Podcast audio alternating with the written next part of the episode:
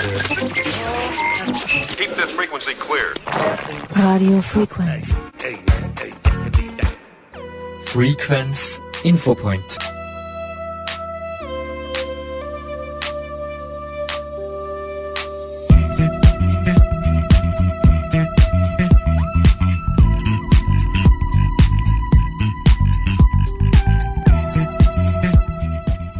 Sehr geehrte Hörerinnen und Hörer, Werner Rackel begrüßt Sie recht herzlich beim Infopoint von Radio Frequenz. Es geht jetzt um Vögel, und zwar die Stunde der Wintervögel, die schlug vom 5. bis 7. Jänner. Die Stunde der Wintervögel, das ist eine Aktion von BirdLife Austria, die fand heuer bereits zum 15. Mal statt.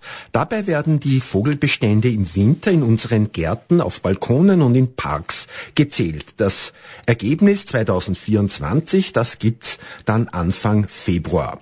Heuer wurden an mehr als 3000 Standorten in der Steiermark genau beobachtet, was sich am Futterhäuschen, im Geäst, im Garten oder auf den Balkonen so tut. Mehr als 4500 Steirerinnen und Steirer beteiligten sich an der heurigen Vogelzählung. Mehr als 133.000 Vögel wurden beobachtet und an BirdLife Steiermark gemeldet. Zu dieser Aktion befragte ich den Leiter von BirdLife Steiermark, den Biologen Magister Dr. Hartwig Pfeifhofer. Warum zählt BirdLife die Wintervögel bei uns? Ja, da muss man vielleicht jetzt ein wenig ausholen.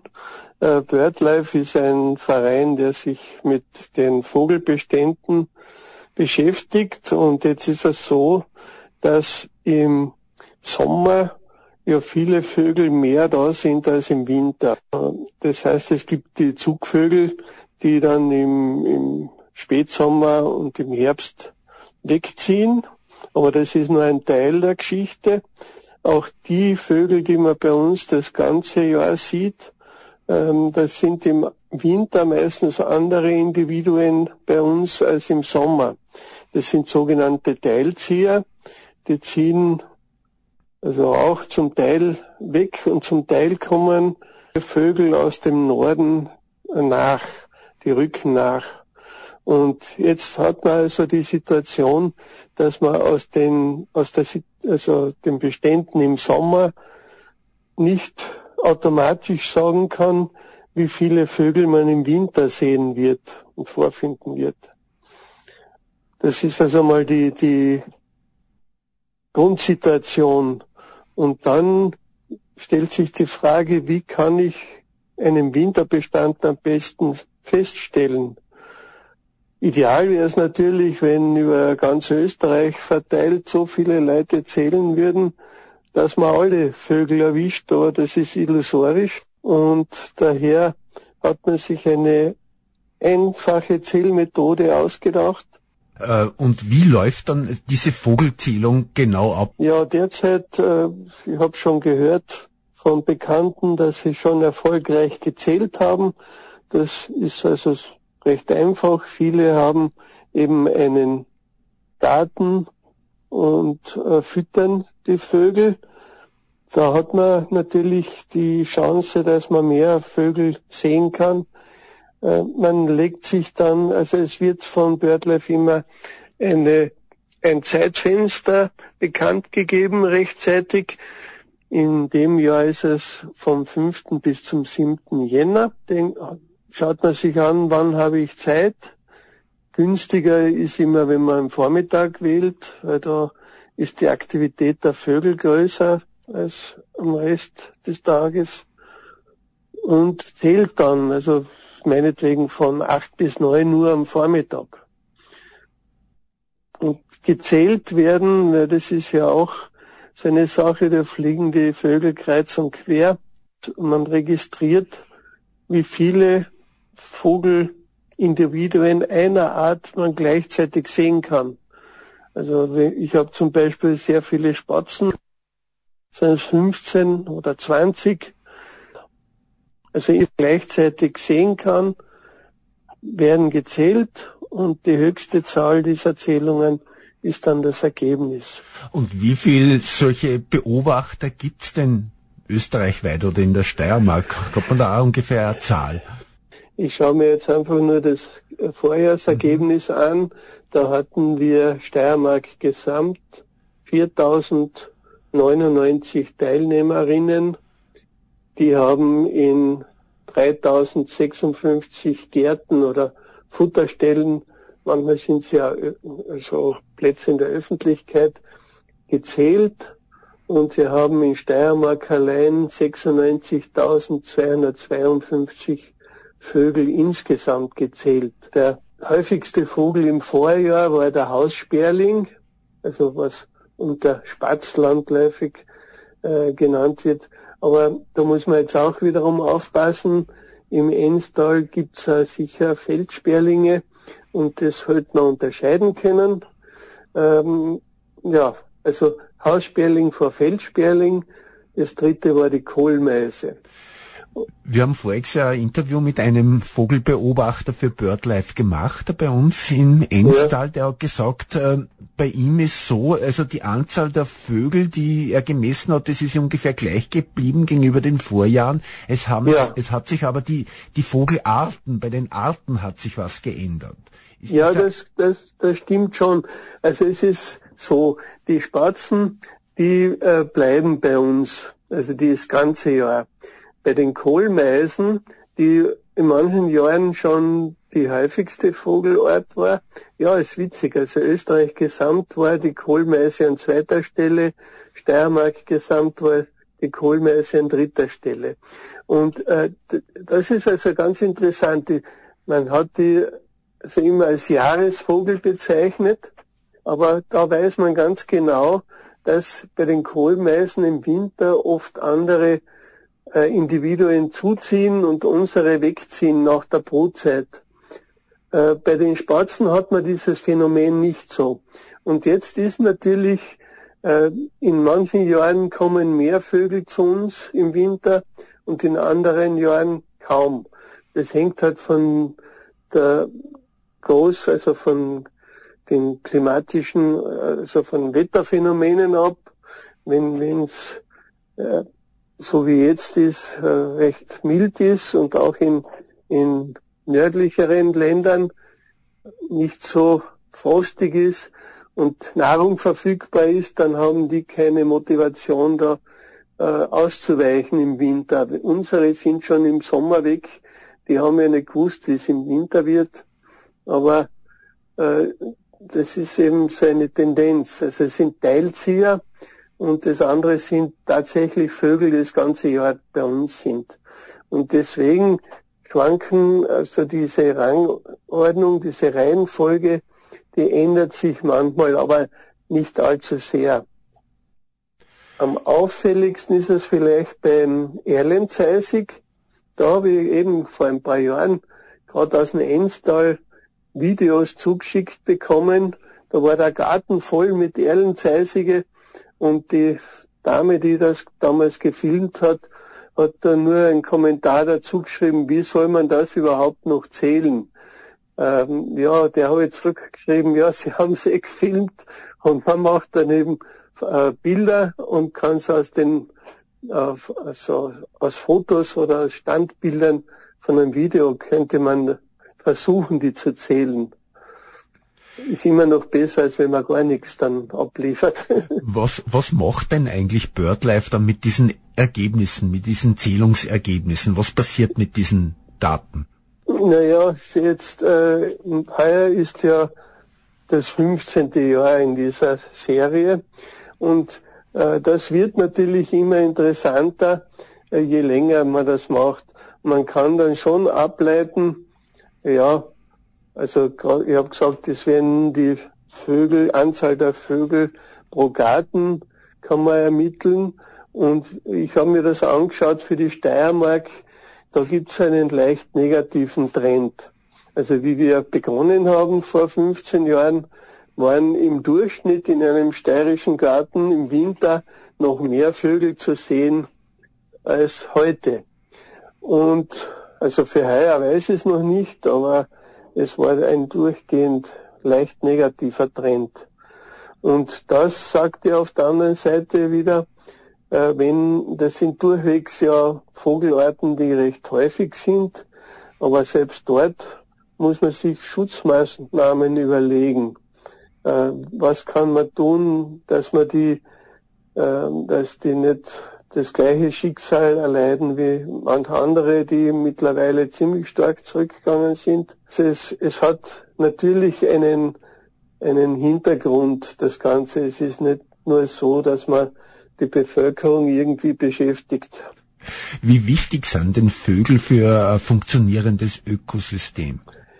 Da will ich selbst als Vogelkundler, ich meine, ich bin ja beruflich, war ich ja ähm, als Botaniker an der Universität Graz ähm, aktiv. Also ich würde da keinen, keine Tiergruppe oder keine Organismengruppe da irgendwie hervorheben. Es ist nur so, ähm, das hat historische Gründe äh, mit der EU da hat man eben gesagt, naja, auf Naturschutz, über welche Tiere weiß man am meisten. Und damals war ja England dabei, die Holländer und so weiter. Das sind ja, dort ist ja das Vogelbeobachten ein richtiger Volkssport. Also noch, da gibt's viel mehr Vogelbeobachter als bei uns. Und äh, da hat man gesagt, ja, wir nehmen also praktisch eine Tiergruppe, die gut bekannt ist, und äh, machen das so quasi als, als Marker. Also deswegen gibt's ja eine Vogelschutzrichtlinie in der EU und die ist ganz wichtig für den Naturschutz. Also es werden, äh, wenn man sieht, also Vogelbestände verändern sich drastisch, dann äh, stellt man sich die Frage, ja, was, was sind die Ursachen? Weil man davon ausgeht, dass es natürlich andere Tiere und Pflanzen äh, auch betrifft. Und man hat also, macht sich dann generell eben Gedanken, wie kann man da entgegensteuern. Das heißt, man kann sagen, wenn es den Vögeln gut geht, dann geht es der Natur auch gut. Könnte man das stark vereinfacht sagen, natürlich, ja.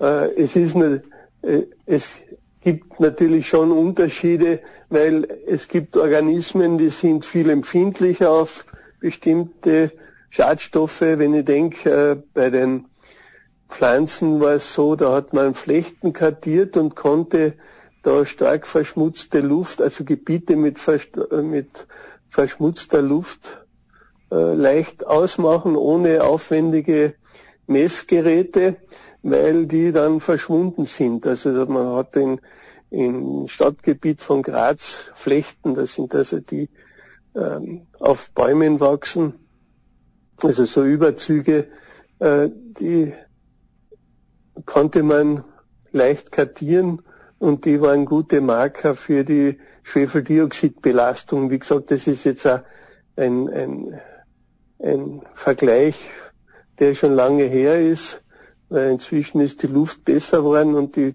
äh, Flechten sind wieder zurückgekommen. Mit Vogelarten hätte man das damals wahrscheinlich nicht so schön herausfinden können. Also man muss für ein bestimmtes, für eine bestimmte Fragestellung oder bestimmte Schadeinflüsse muss man schon bei den richtigen äh, Tieren oder richtigen Organismen nachschauen. Herr Dr. Pfeifhofer, der Dezember ist ja sehr mild verlaufen, einer der mildesten Dezember in der Messgeschichte, sagen die Klimaforscher. Ist es gut oder schlecht gewesen für die Vögel? Das, das kann man so, ja, das ist eine Frage, die ich nicht beantworten kann. Natürlich äh, ist es so, bei tiefen Temperaturen äh, haben sie das Problem, dass sie dann äh, die Nahrung nicht so leicht finden. Also wenn der Boden gefroren ist und die da irgendwas herausbecken wollen, äh, dann äh, tun sie sich schwerer. Das ist natürlich schon klar. Aber es kann äh, umgekehrt, könnte es auch äh, negative Einflüsse geben, an die man jetzt gar nicht denkt. Also äh, es ist schwierig zu sagen von, von einem Daher war es ja wirklich sehr stark im Positiven. äh, kann man da wirklich schwer auch Rückschlüsse ziehen.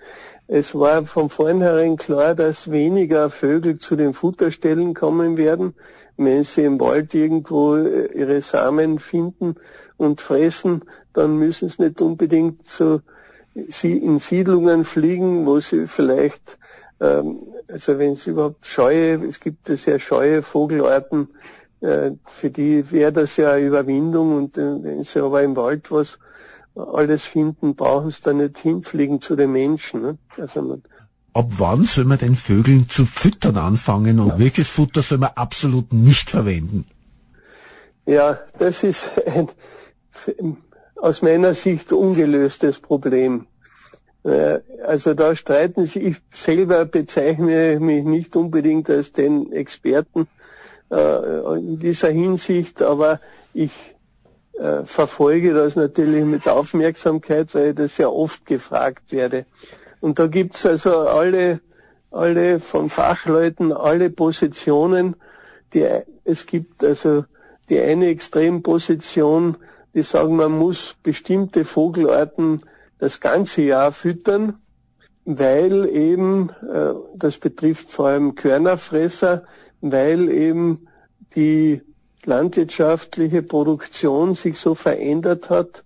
Es wird bei uns zumindest da viel weniger Getreide angebaut. Es gibt kaum mehr, äh, was man halt früher als Unkräuter bezeichnet hat. Oder heute würde man Wildkräuter sagen. Und äh, diese Wildkräuter äh, haben ja reichlich Samen, die sehr gern gefressen werden von Körnerfressern und so weiter. Also das ist die eine Extremposition das ganze Jahr füttern. Die andere Extremposition ist die überhaupt nicht füttern, äh, weil äh, nach dem Motto, die Vögel, die bei uns im Winter bleiben, bleiben ja freiwillig hier. Sie könnten ja fortfliegen, wenn etwas nicht passt, aber wenn sie eh genug Futter bekommen, daher fliegen sie nicht weg. Und äh, das sind die häufigen Vogelarten. Die seltenen Vogelarten sind durchwegs Zugvögel und Insektenfresser, äh, also ganz grob vereinfacht.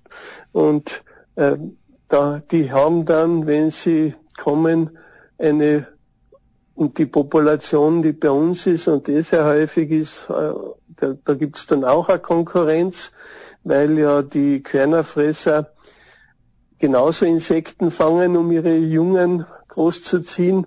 Also da wird dann so argumentiert, dass die ähm, durch Winterfütterung häufige Vogelarten gefördert werden und die haben dann eine erhöhte Konkurrenz gegenüber den äh, eh schon gefährdeten Insektenfressern. Also da gibt's wirklich alles an extremen Positionen. Ich würde einmal sagen, also wer Vogel füttert, der macht das ja, oder es ist legitim, wenn man es richtig macht. Das heißt, die Vögel nicht gefährdet, wenn man äh, eine Futterstelle so aufbaut, dass äh, die Vögel sich nicht anstecken können, weil ab und zu kommen halt kranke Vögel daher. Und wenn man jetzt so Futterspender hat, wo der, äh, der, das Futter nicht von Kot verunreinigt werden kann, dann wird da die Ansteckungsgefahr äh, minimiert. Also man muss da hygienische äh, Richtlinien befolgen. Wenn man Wasser anbietet im Garten, äh, wird man auch im Winter mehr Vögel anlocken können, weil also meine Spatzen gehen jeden Tag baden mit einer großen Begeisterung und sie trinken auch aus dem Wasser, aber man muss das natürlich halt ständig wechseln, weil auch da äh, Krankheitskeime drinnen übertragen werden können. Also man kann natürlich gerne füttern und man soll sich auch erfreuen. Für viele ist das äh, der erste, also für mich war es ganz sicher der erste Kontakt zur Natur.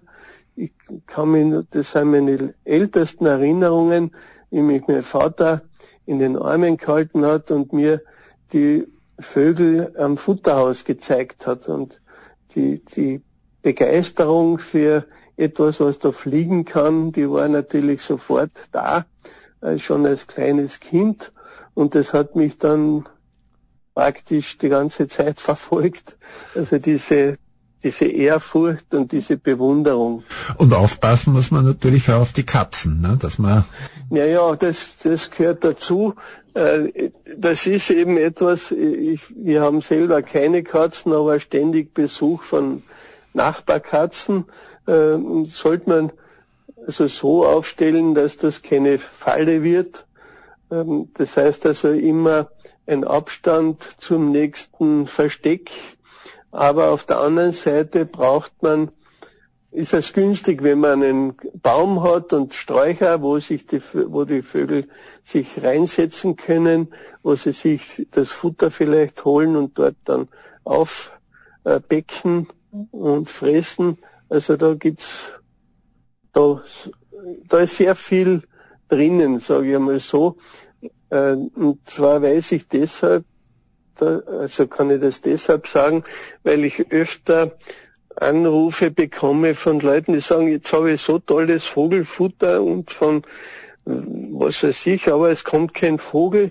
Und dann muss ich halt leider immer darauf hinweisen, das Futter allein ist es nicht. Es, es kommt schon auch auf den Garten drauf an, äh, wie der gestaltet ist und wenn der ganz kahl ist und ähm, kaum Einsitzmöglichkeiten bietet, dann äh, werden auch die Vögel nicht kommen. Also man kann der, über die Gartengestaltung schon Einfluss nehmen, ob man dann ja, von Vögeln ja. besucht wird oder nicht. Ja, das ist persönlich, glaube ich, ist das ein großer Ansatzpunkt. Ähm, wenn man sich überlegt, wie viel Gartenfläche es gibt und wenn man sich dann äh, mal die Mühe nimmt und schaut, wie die Gärten so allgemein gestaltet sind, dann kommt dann schon auch das Grausen zwischendurch. Ähm, üblicherweise wird auf die Landwirtschaft losgegangen und auf die monotonen Wälder und was weiß ich. Aber es ist schon so, dass sehr viel auch in der Gartengestaltung auch möglich wäre. Äh, und das, da muss man also nicht über die anderen schimpfen. Man kann ja selber mal schauen, wie ist das? Und äh, wenn jemand Tipps braucht, kann er sich die holen und zwar kostenlos.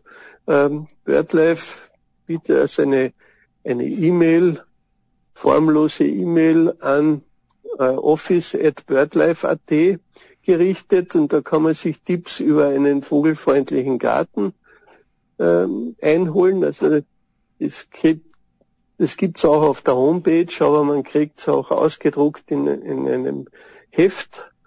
Ähm, das gleiche geht, gilt für die Winterfütterung und das dritte für Nistkästen. Das sind die ähm, am häufigsten angefragten Themen bei uns. Und wie gesagt, da kann man kostenlose Informationen bekommen.